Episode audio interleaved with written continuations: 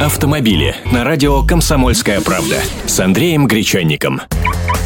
Здравствуйте. АвтоВАЗ понес убытки, но рассчитывает заработать на продажах новых моделей – Чистый убыток ОАО «АвтоВАЗ» в первом полугодии 2013 года составил 2 миллиарда 600 миллионов рублей, хотя годом ранее была получена прибыль в 27,4 миллиарда рублей, а выручка, все поступления от продажи автомобилей, теперь сократилась на 7% до 83 миллиардов. Такие цифры содержатся в официальном отчете компании.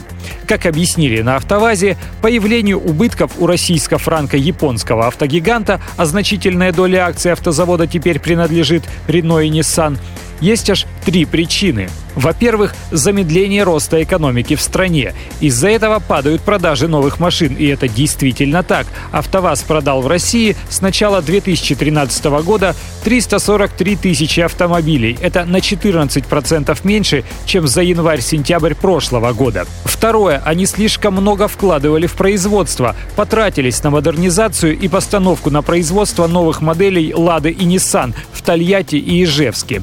Инвестиции за первое полугодие 2013 года составили 7,5 миллиардов рублей, что на 12% выше аналогичного показателя годом ранее. Ну и третье – недозагрузка производства из-за обновления модельного ряда. В частности, обновилась «Калина», уже не выпускаются пятнашки и тринашки, а в декабре снимут с производства «Ладу 2114». Ей на смену в будущем году придет пятидверный хэтчбэк «Гранта», который сейчас проходит последние испытания перед запуском на конвейере завода «Ижавта». Автомобили с Андреем Гречанником.